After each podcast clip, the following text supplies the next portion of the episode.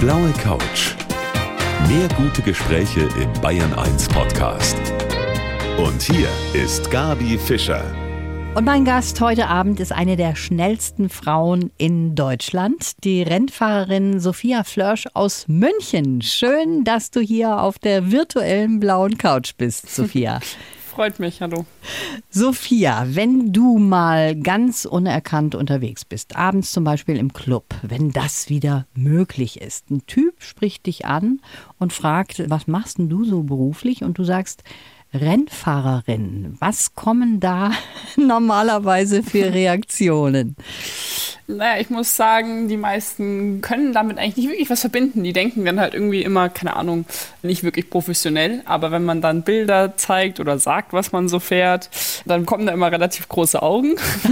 Und dann gibt es eigentlich kein anderes Thema mehr außer diesen Sport. Also vor allem bei Jungs oder Männern, was ja irgendwo auch cool ist. Das finde ich total cool. Und wenn er dich dann nach Hause fährt mit seinem Auto, was bist du für eine Beifahrerin? ähm, also eigentlich bin ich eine entspannte Beifahrerin. Also ich brauche es jetzt nicht, wenn jemand in der 30er-Zone 20 fährt oder bei 50, 40. Aber sonst bin ich da eigentlich relativ entspannt und nicht am Mosern, sage ich mal. Aha, okay. Also da musst du mir vielleicht noch einiges beibringen, weil Beifahrerin bin ich eine ganz schlechte.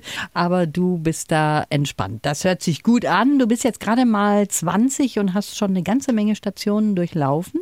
Und über dein schnelles Leben werden wir sprechen in der kommenden Stunde. Sie ist jung, sie ist hübsch und sie ist schnell unterwegs. Mein Gast heute, die Rennfahrerin Sophia Flörsch. Sophia, mit vier hast du quasi schon losgelegt mit Kartrennen. Da bist du ja nicht die Einzige, die das so gemacht hat. Ne? Die Schuhmacherbrüder, die ja. haben auch so gestartet. Das hat dir richtig Spaß gemacht? Genau, also ich habe mit vier mit dem Sport angefangen. Ähm, das war am Anfang halt, keine Ahnung, ganz normales Hobby. Wie andere sind halt auf den Tennisplatz gegangen oder sind schwimmen gegangen und ich bin halt am Wochenende auf die Kartbahn gefahren. Für mich war das aber ganz normal und ich fand den Sport cool.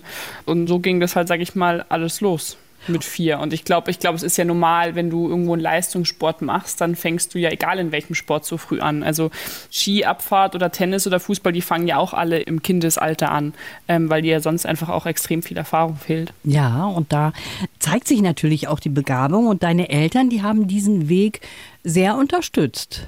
Ich glaube, du brauchst immer irgendwie Eltern oder eine Familie, die das unterstützt. Und ich hatte zum Glück Eltern, die das von Anfang an befürwortet haben und mich, egal ob jetzt auf der Strecke oder abseits der Strecke, immer unterstützt haben. Ich hatte zwar auch so ein paar Vorgaben von meinen Eltern, von wegen, ja, Schule fertig machen und Abi machen, aber bin da auch relativ dankbar, dass ich dahingehend ein bisschen gepusht wurde, weil ich glaube, jedes Kind hat mal so eine Phase, wo man gar keine Lust auf Schule hat. Das ist wohl wahr. Und du hast ein super Abi auch gebaut, aber du bist dann doch bei der Rennfahrerei geblieben. Und als du gestartet bist, also als kleines Kind im Kartwagen, da sagt ja niemand, Mensch, ein Mädchen sitzt da drin. Da war das ganz normal. Aber genau. im Motorsport, da hat sich dann doch die Sicht geändert. Da hast du andere Erfahrungen gemacht als Frau. Ja, also ich meine, der Motorsport generell ist halt irgendwo ein bisschen Männersport. Also was heißt Männersport? Für mich ist es kein Männersport, aber es sind halt hauptsächlich Männer, auf die man dort trifft. Und das ist auch schon im Kartsport so. Also ich bin auch dort nur eigentlich gegen Jungs gefahren, was irgendwo ein bisschen traurig ist. Aber wenn du jetzt, sag ich mal, vier, fünf, sechs, sieben bist, dann verstehst du das ja gar nicht, dass das jetzt was Komisches oder Besonderes ist als Mädchen in dem Sport.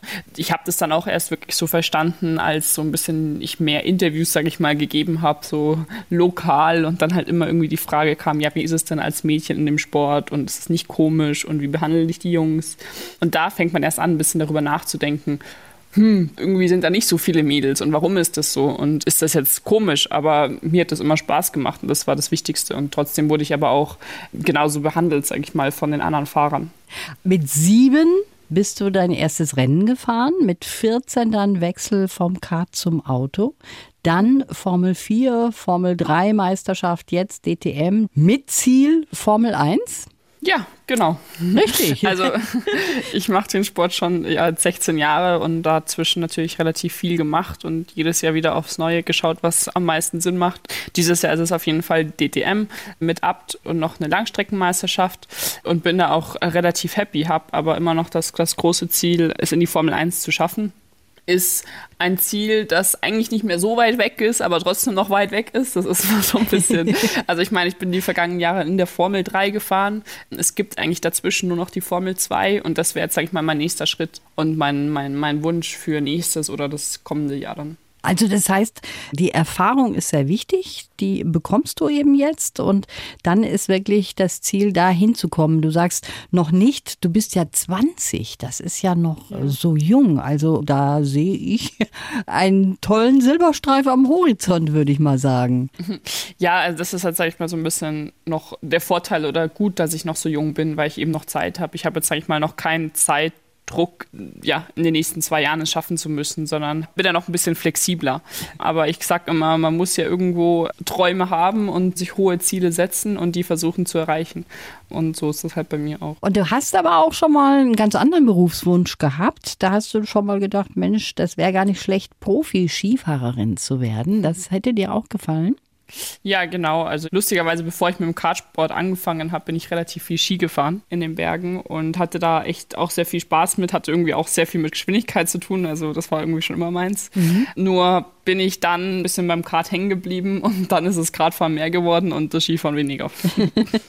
ja, im normalen Leben gibt es ja immer noch eine ganze Menge Vorurteile gegenüber Frauen am Steuer. Im ganz normalen Straßenverkehr ist das so. Da gibt es ja so viele blöde Sprüche auch.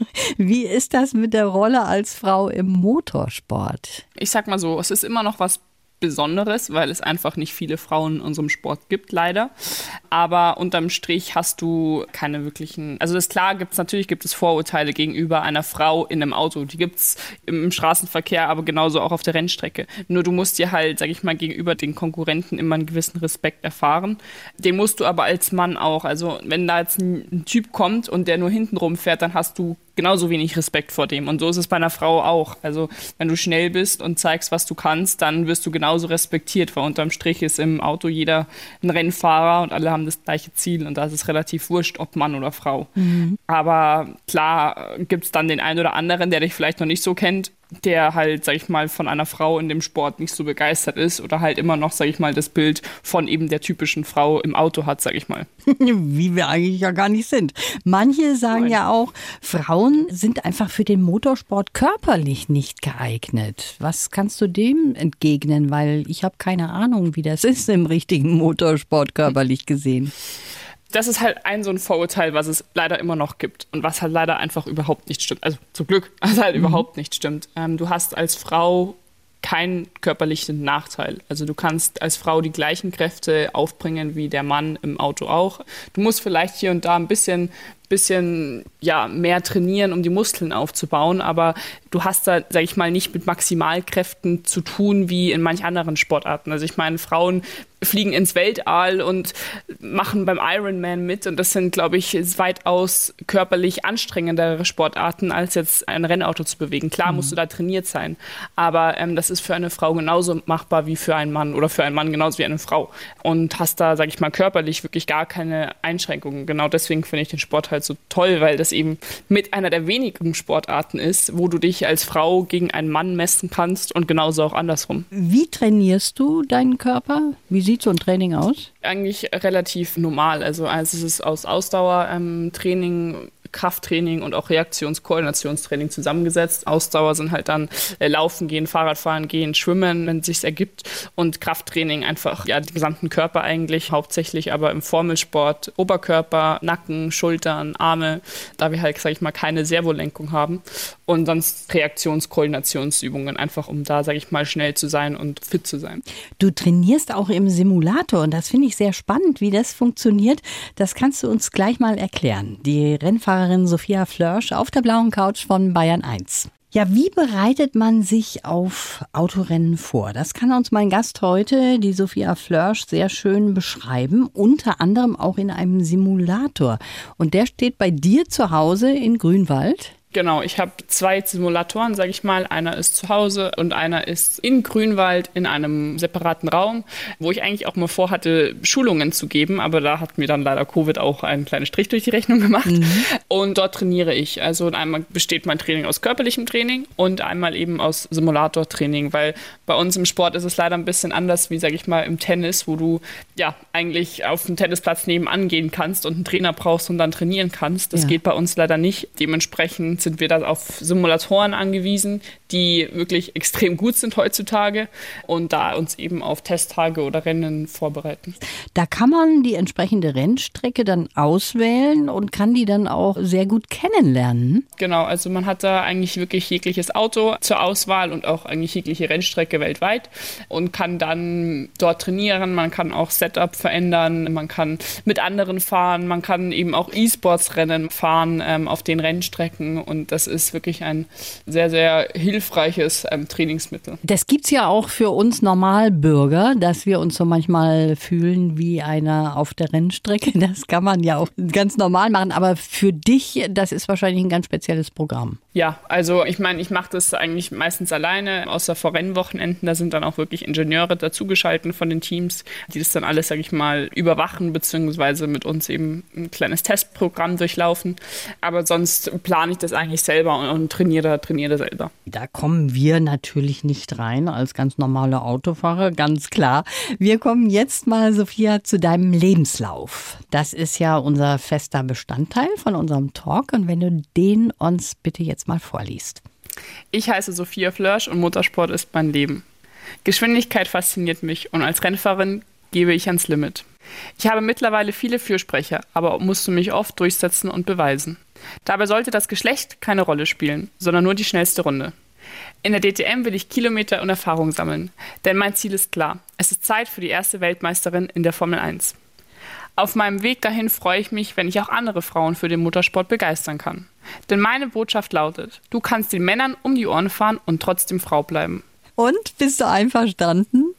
Ja, voll, weil eigentlich sind das wirklich, ähm, sag ich mal, die Sachen, die ich versuche zu vermitteln. Vor allem der letzte Satz, von wegen, dass man eben ja, Frau bleiben kann und trotzdem den Männern zeigen kann, wo der Hammer hängt und wie man ein Rennauto bewegt. Mhm. Und genau das will ich halt irgendwie versuchen zu vermitteln und damit erreichen, dass mehr Frauen oder Kinder, Mädchen mit dem Sport anfangen und dort ihre Leidenschaft entdecken. Du sagst, du willst erste Weltmeisterin in der Formel 1 werden. Man muss sich ja auch Ziele stecken und das könnte dahin auch gehen. Der Weg ist natürlich noch ein bisschen schwierig. Deine Eltern, die unterstützen dich. Und die haben auch eine ganze Menge Geld in den Sport investiert, denn man muss sich da in die Teams einkaufen. Das wusste ich gar nicht, wie das läuft. Ja, also es ist im Motorsport ein bisschen anders wie jetzt, sag ich mal, im Fußball, da wo man, sag ich mal, Vereinen unterstützt wird, sondern im Motorsport ist es wirklich so, dass du dich bis zur Formel 1, also selbst in der Formel 1 gibt es noch die Hälfte der Fahrer, die Millionen im Jahr mitbringen, um Formel 1 fahren zu können. Und egal welcher Rennfahrer, ob in Formel 4, Formel 3, Formel 2, jeder Einzelne dort zahlt Geld, um sich eben für ein Jahr ein Cockpit zu kaufen, sage ich mal, und eben ja für ein Team zu fahren. Und dementsprechend hatten auch meine Eltern in den vergangenen Jahren Zeit und aber auch Geld investiert, damit ich meinen Sport machen kann, in der Hoffnung, dass es eben irgendwann aufgeht und ich eben, sage ich mal, durch einen Hersteller Verträge bekommen und eben mein Geld verdienen und mein Ziel erreiche. So rum läuft das also. Das finde ich auch sehr interessant. Hast du ein Vorbild im Rennsport?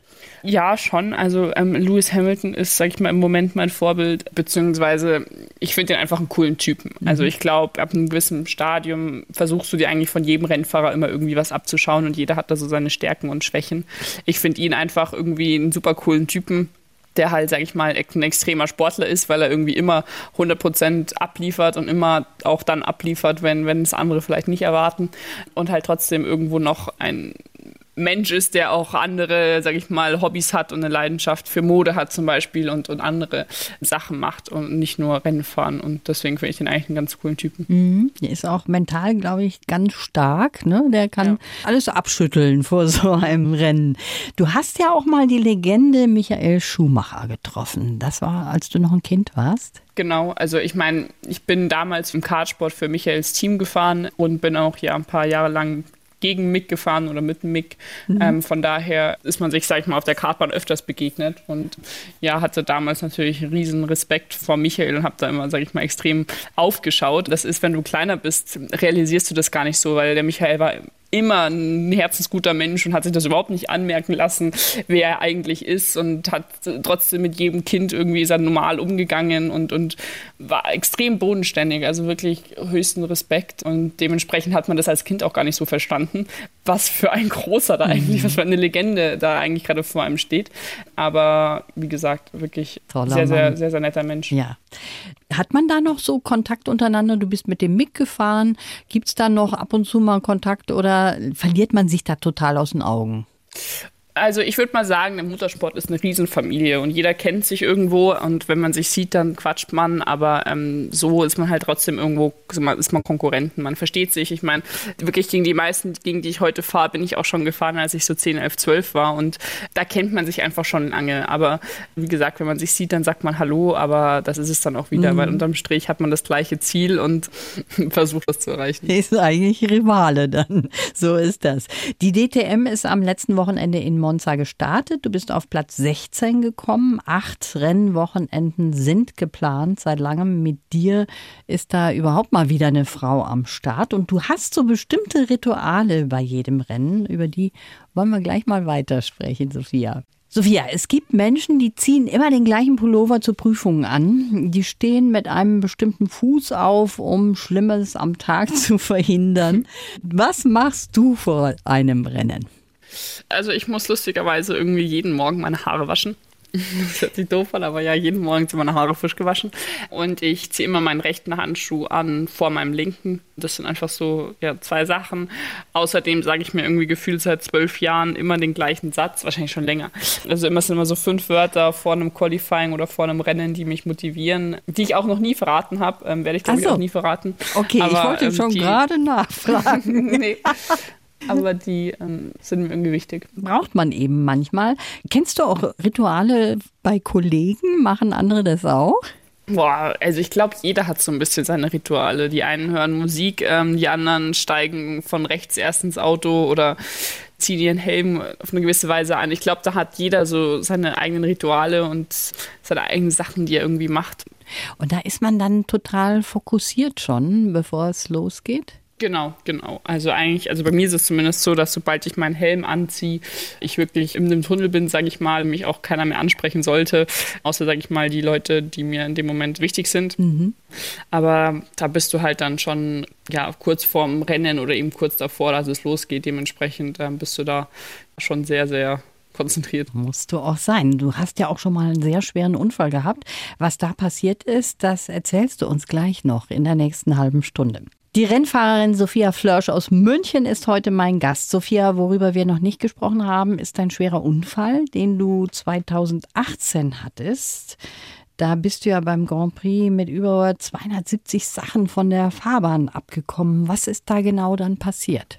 Es war wirklich eigentlich ein Zusammenkommen von doofen Sachen in dem Moment, aber unterm Strich war, war Safety Car Restart in Macau und dann wollte ich den Fahrer vor mir überholen, der hat aber zu früh abgebremst und habe dann in dem Moment äh, meinen zwei linken Reifen verloren. Schuld hat unterm Strich keiner wirklich gehabt. Das wurde auch relativ kurz danach kommuniziert. Bin halt dann nur in ein Fotografengebäude reingeflogen mit 270 und ja, hatte mir dann zwei Wirbel gebrochen und das Rückenmark gequetscht und dann eine OP am nächsten Tag von 13 mhm. Stunden. Wahnsinn. Aber das ist auch alles schon wieder lange her. Ist schon wieder lange her, trotzdem. Wenn du dich da zurückerinnerst, weißt du dann noch, was dir da für Gedanken durch den Kopf geschossen sind? Ja, ja, also ich meine, das passiert so schnell. Da in dem Moment denkst du überhaupt nichts nach, sondern mhm. wartest eigentlich nur. Das sind ja wirklich Millisekunden. Von daher kann ich das auch gar nicht so sagen. Ich war aber die ganze Zeit bei Bewusstsein und, und weiß noch alles, was auch meiner Meinung nach sehr gut ist, weil es sich einfach, sage ich mal, nicht so schlimm angefühlt hatte und mir dementsprechend auch relativ viel geholfen hat, als ich dann wieder zurück ins Auto wollte und, und sag ich mal, mein, mein Comeback hatte. Danach ja erstmal Reha und nach vier Monaten bist du dann schon wieder im Rennwagen gesessen. Ist da zunächst einmal die Angst mitgefahren oder hast du das sofort abschütteln können, diesen Unfall?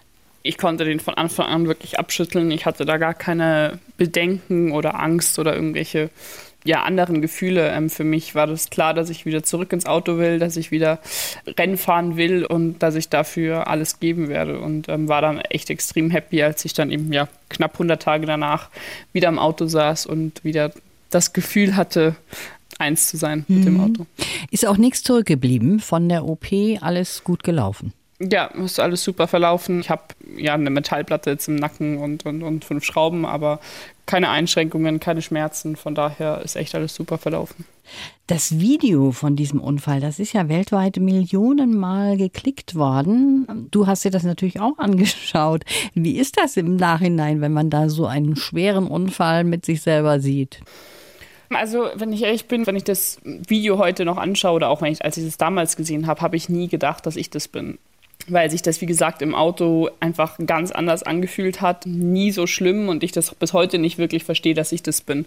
Einfach weil sich es anders angefühlt hat. Dementsprechend hatte ich damit auch nie Probleme, das Video anzuschauen. Und für mich war halt damals entscheidend, dass auch alle anderen Beteiligten bei dem Unfall, ja, sag ich mal, unversehrt geblieben sind, beziehungsweise keine bleibenden Schäden körperlichen Einschränkungen hatten, haben und dass ich eben keine Schuld hatte. Und dementsprechend, nachdem das relativ schnell bestätigt wurde, war für mich eben auch klar, ich komme wieder zurück und ich fahre weiter. Du bist ja für das Comeback des Jahres mit dem Sport-Oscar ausgezeichnet worden. War das auch nochmal ein ordentlicher Ansporn für dich? Ja, also ich glaube, Laureus Award zu bekommen als Sportler ist immer so ein Wow und, und irgendwie so ein Bucketlist-Point. Und als ich da damals nominiert wurde, schon war das für mich eine Riesenehre und ich hatte mich extrem gefreut und war ja, sag ich mal, sehr, sehr stolz. Und auch der Abend dann bei der Verleihung, was eigentlich so die letzte große Veranstaltung war, bei der ich war, bevor Covid kam, war ein super schöner Abend. Und ich war extrem happy, als ich dann, ja, sag ich mal, den Award mit nach Hause nehmen durfte und mhm. gewonnen hatte. Und ja, habe den auch jetzt noch neben meinem Bett stehen und begutachte den fast jeden Tag. Das ist sehr schön. Du bist auf jeden Fall eine taffe Lady. Sophia, wenn ich jetzt vor deinem Arbeitsgerät, sage ich mal, stehen würde, deinem Audi, könnte ich überhaupt damit fahren? Selber fahren ja wahrscheinlich schon, nur halt wahrscheinlich nicht wirklich schnell und ein bisschen überfordert. Aber ja, es ist im Grunde ist es ein Auto, von daher ja, natürlich könntest du damit fahren. Fahren, Gas geben, bremsen, lenken, wirst das du schon schaffen. da habe ich das Vertrauen habe ich in dich. Das würde schon gehen, aber wie sieht denn der innen aus? Das ist ja eigentlich gar nicht mehr so richtig vergleichbar mit einem Auto, oder?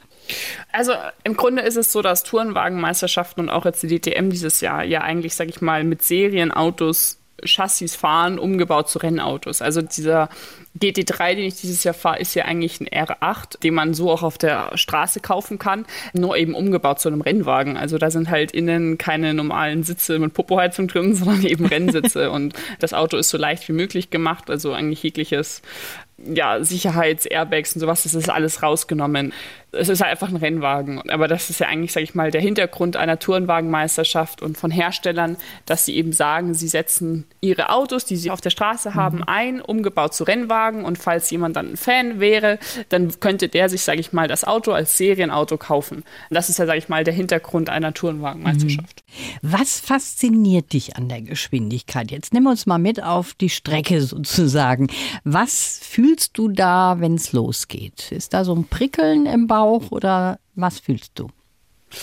Äh, ich meine, für mich ist der Sport alles und ich weiß nicht, ich sage immer, ich bringe mal das Beispiel, keine Ahnung, wenn ich jetzt ein Buch lese, dann hat das, glaube ich, jeder mal, dass man einfach liest, aber dann so nach einer Seite irgendwie merkt, dass man gar keine Ahnung hat, was man gerade gelesen hat, weil man im Unterbewusstsein zwar liest, also man liest zwar, aber eigentlich denkt man über was ganz anderes nach. So, und das hat man ja eigentlich, sage ich mal, auch beim Straßenautofahren oder wenn man Fahrrad fährt. Es ist ja oft, dass man einfach über was ganz anderes nachdenkt. Das hatte ich auch beim Lernen in der Schule.